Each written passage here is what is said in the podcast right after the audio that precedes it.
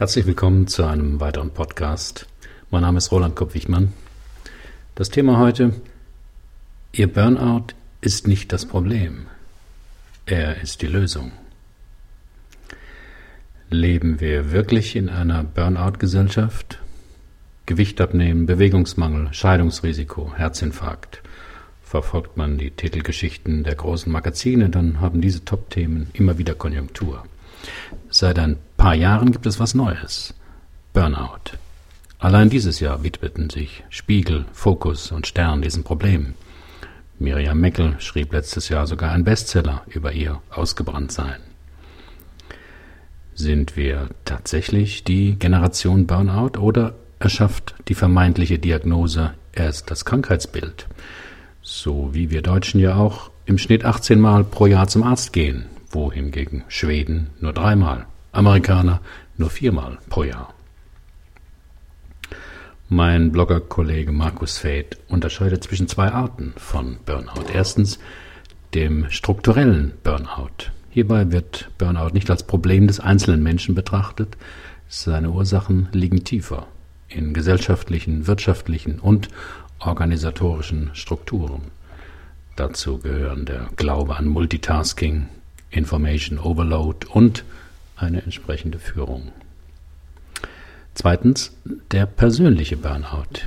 Hier sind vor allem Einstellungen und Reaktionsmuster, die einen immer wieder in Überforderung enden lassen. Jenseits der gegebenen Situation können solche inadäquaten persönlichen Muster zum Burnout führen. Für viele Führungskräfte ab dem mittleren Management sind 14-Stunden-Tage keine Ausnahme, sondern die Regel.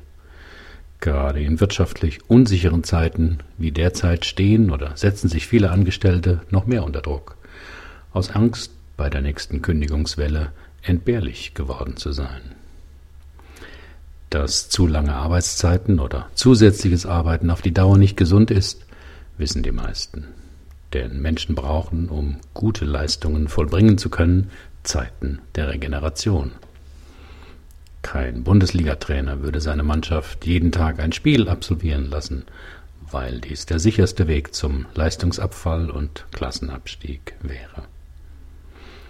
Die Anzeichen für einen Burnout werden oft übersehen oder verharmlost.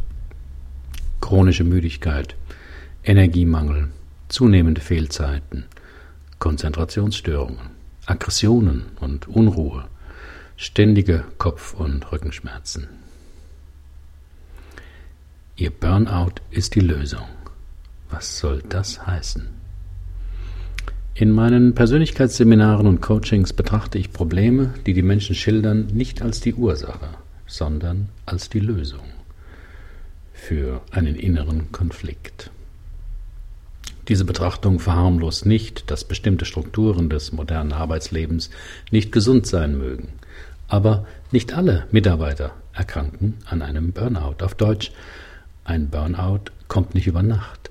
Er kommt auch nicht von außen. Einen Burnout muss man sich hart erarbeiten. Viele andere Menschen leisten ja auch viel und achten dabei jedoch auf eine gute Work-Life-Balance. Sie sorgen rechtzeitig für Zeiten der Erholung und Regeneration.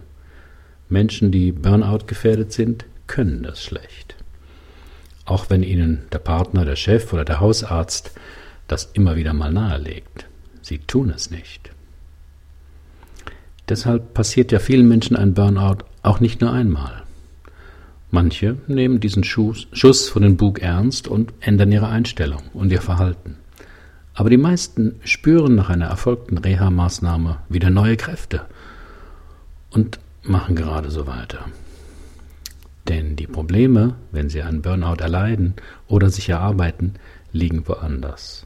Es ist nicht vor allem der Arbeitsdruck, der Chef, die Finanzkrise und so weiter. Das mögen wichtige Faktoren sein.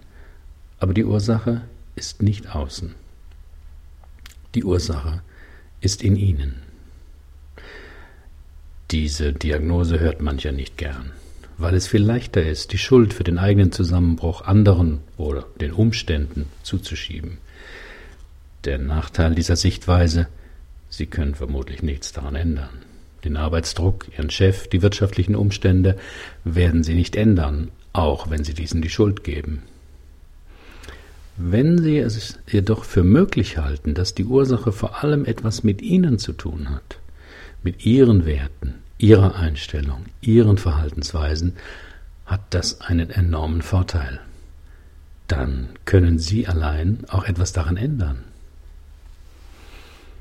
Dass an dieser Sichtweise viel dran ist, sehen Sie auch daran, dass nicht alle Ihre Kollegen einen Burnout bekommen, obwohl diese wohl in einer ähnlichen Situation sind. Wie erarbeitet man sich einen Burnout? Aus meiner Erfahrung mit vielen Seminarteilnehmern geht das am besten so.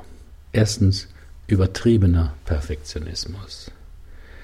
In manchen Bereichen sind hundertprozentige Ergebnisse notwendig. Bei einer Operation, wenn jemand ein Flugzeug steuert, wenn der Restaurantkritiker das Lokal betritt. Doch für die meisten Bereiche des Lebens reichen 80-prozentige Lösungen völlig aus. Das wird zwar nirgends laut gesagt, aber es ist trotzdem so. Selbst die Bundesregierung erlässt Gesetze, die öfters nachgebessert werden müssen. Nach der Pareto-Regel brauchen sie aber für eine 80-prozentige Lösung nur 20 Prozent der Zeit.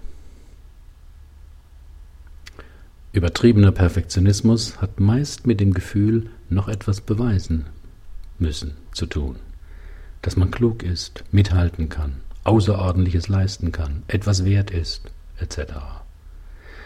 Letztlich hat es mit Unsicherheiten und unbewussten Ängsten zu tun. Zweitens, die Verleugnung von Grenzen.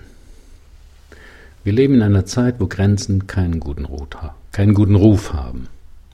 Geht nicht, gibt's nicht. Oder nichts ist unmöglich, sind Slogans, die wir oft hören und die bei manchen Menschen zur inneren Richtschnur geworden sind.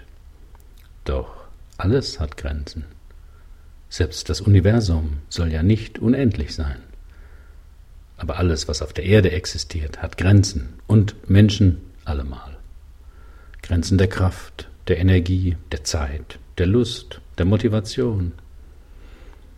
Menschen mit der Tendenz zu Burnout empfinden Signale auf eigene Grenzen nicht als nützliche Information oder Erlaubnis, sondern als Kränkung und versuchen zu zeigen, dass das für sie nicht stimmt. Selbst wenn der Körper dann nach Jahren Erschöpfungssymptome oder Verschleißsymptome zeigt, wird dies oft nicht als Hinweis auf eine gefährliche Überlastung verstanden, sondern als persönliches Versagen. Interpretiert, das tapfer verschwiegen oder repariert werden muss. Dritter Punkt, wie man sich einen Burnout erarbeitet, ein mechanistisches Bild von sich selbst. Die Stärke von Vielarbeitern ist, dass sie jahrelang klaglos funktionieren. Wie eine Maschine. Wenn Maschineausfälle zeigen oder kaputt gehen, werden sie repariert. Und die moderne Medizin kann ja tatsächlich heute vieles reparieren.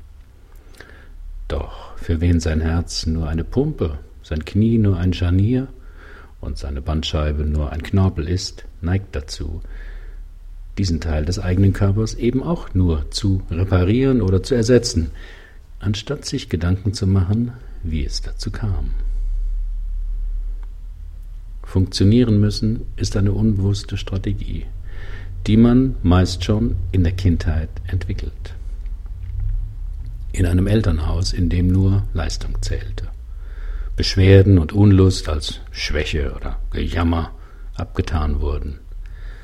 Da lernt man dann früh hart zu sich selbst zu werden und alle weichen Gefühle zu unterdrücken. Für diese Entfremdung von sich selbst zahlt jedoch man irgendwann einen hohen Preis. Vierter Punkt. Probleme im Privatleben. Beruf und Privatleben beeinflussen sich gegenseitig. Zu viel Arbeit und dadurch Zeitmangel wirken sich als fehlende Zeit für die Partnerschaft und die Familie aus. Umgekehrt kann ein glückliches Privatleben der Anlass sein, seine Werte bezüglich Leistungsbereitschaft und Überstunden zu überdenken. Bei vielen Menschen mit Neigung zum Burnout gibt es Probleme im Privaten. Ungelöste Konflikte in der Partnerschaft bezüglich Aufgabenteilung, gegenseitigem Respekt oder Sexualität sind die wichtigsten. Doch das Symptom ist die Lösung. Wer viel arbeitet und Überstunden sich heranzieht, anstatt sie zu verweigern, kommt spät nach Hause. Dann schläft der Partner schon oder man ist zu müde für Zärtlichkeit oder eine notwendige Auseinandersetzung. Am Wochenende wäre theoretisch Zeit, doch wer beim Samstagmorgenfrühstück mit einem Auge auf den Blackberry schielt, zeigt, wie sehr er sich bereits aus der Familie verabschiedet hat. Aber den herangezogenen Gründen, wichtige Präsentation am Montagmorgen, wird eine höhere Priorität eingeräumt als die eigene Anwesenheit in der Beziehung. Fünftens. Ein geringes Selbstwertgefühl. Menschen, die aufgrund vieler Beziehungserfahrungen in ihrem Leben innerlich überzeugt sind, dass sie wertvoll und liebenswert sind, können sich gegen zu belastende Arbeitsbedingungen rechtzeitig wehren. Sie können sich abgrenzen, indem sie öfters Nein sagen. Konflikte können sie angemessen ansprechen und klären. Wenn die Konflikte nicht lösbar sind, können sie dies akzeptieren oder sich auch einen anderen Arbeitsplatz suchen. Menschen mit einem geringen Selbstwertgefühl haben diesen inneren Freiraum oft nicht. Sie glauben unbewusst, sich Anerkennung, Sympathie und Zuneigung verdienen zu müssen. Als Folge können sie schlecht mit Bitten und Forderungen von anderen umgehen. Sie neigen dazu, sich ausnutzen zu lassen. Vor Konflikten haben sie Angst und versuchen eher durch Wohlverhalten und Nettsein Konflikte gar nicht aufkommen zu lassen. Sechstens. Der Glaube, dass man Leben nachholen könne. Das Leben findet immer nur in der Gegenwart statt. Wer glaubt, dass das Glück am Wochenende auf ihn wartet, wird vermutlich enttäuscht werden. Wer glaubt, dass ein ausgefüllter Terminkalender schon ein erfülltes Leben bedeutet, irrt. Wer glaubt, dass wenn er mit 50 finanziell unabhängig ist, dann zufrieden sein wird, geht eine riskante Wette ein. Wer 20 Jahre an seiner Gesundheit Raubbau betrieben hat, kann das selten wieder in Ordnung bringen. Die Zeit, die Sie im Büro sitzen, können Sie nicht nachholen. Ihre Kinder wachsen in der Zeit heran und warten nicht auf Sie. Ihr Partner wird älter, Sie werden älter. Dass man im Leben etwas nachholen könne, ist einer der größten kollektiven Irrtümer westlicher Gesellschaften. Jetzt kaufen, später zahlen mag noch angehen. Das Motto jetzt arbeiten, später leben geht nicht auf. Um Missverständnissen vorzubeugen, ich habe nichts gegen eine verstärkte Anstrengung für eine begrenzte Zeit, um ein bestimmtes Ziel zu erreichen. Wenn aber hinter der Ziellinie schon das nächste Ziel wartet, sollte man aufpassen. Ich unterschätze auch nicht die Bedeutung von hohem Leistungsdruck, einem vielleicht drohenden Arbeitsplatzabbau oder schwierigen Kollegen oder einem tyrannischen Chef. Doch es kommt immer auch darauf an, wie man solche Schwierigkeiten wahrnimmt, interpretiert und welche Handlungsmöglichkeiten man für sich sieht und entwickelt. Was können Sie tun? Die schlechte Nachricht zuerst. Es gibt keine schnellen Tipps gegen Burnout-Gefährdung. Zwar gibt es jede Menge Bücher, die genau das versprechen, aber ich glaube nicht an die Wirksamkeit von schnellen Rezepten, außer beim Kochen. Die Tipps sind zwar gut und hilfreich, aber an der Umsetzung hapert es meist. Glauben Sie nicht? Also gut. Ich gebe Ihnen hier kostenlos meinen besten Tipp für Workaholics und Burnout-Aspiranten. Er lautet, gehen Sie zwei Wochen lang jeden Tag eine halbe Stunde allein spazieren. Die gute Nachricht, wenn Sie sich mit den Ursachen auseinandersetzen, können Sie Ihre Probleme auch lösen. Ganz sicher. Wenn Sie nur anderen oder den Umständen die Schuld geben oder an den Symptomen herumdoktern, werden Sie nichts ändern. Ganz sicher. Sind Sie Burnout gefährdet? Auf meinem Blog gibt es einen kleinen Test dazu. PS, wie wäre es jetzt oder heute Abend mit einer halben Stunde spazieren gehen? Herzlichen Dank für Ihre Aufmerksamkeit. Bis zum nächsten Mal.